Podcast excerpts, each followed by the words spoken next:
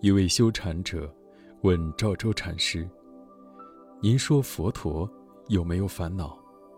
禅师说：“有。”修禅者又问：“佛陀不理红尘世事，六根清净，剪断千万缕情丝，是解脱众生的，如何会有烦恼？”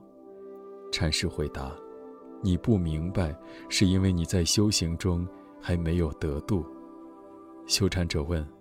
如果我通过修行得度了，佛陀还有烦恼吗？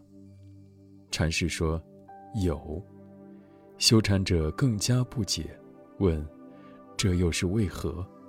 禅师说：“因为还有众生。”修禅者问：“佛陀无法度尽众生，就永远在烦恼之中而无法超脱了吗？”禅师回答：“已经超脱了。”无烦恼。修禅者心中更加迷惑不解，问：“还未度尽众生，佛陀为何又无烦恼了呢？”禅师答：“佛陀自性中的众生都已经全度尽了。佛陀的烦恼是从慈悲心中升起的。世间芸芸众生的烦恼，皆由妄想心而生。世间人。”如此羡慕佛陀，却不知佛陀亦有烦恼。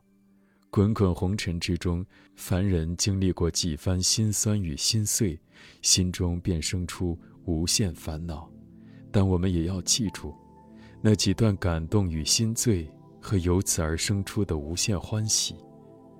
学会珍惜，学会微笑，面对烦恼，一笑而过。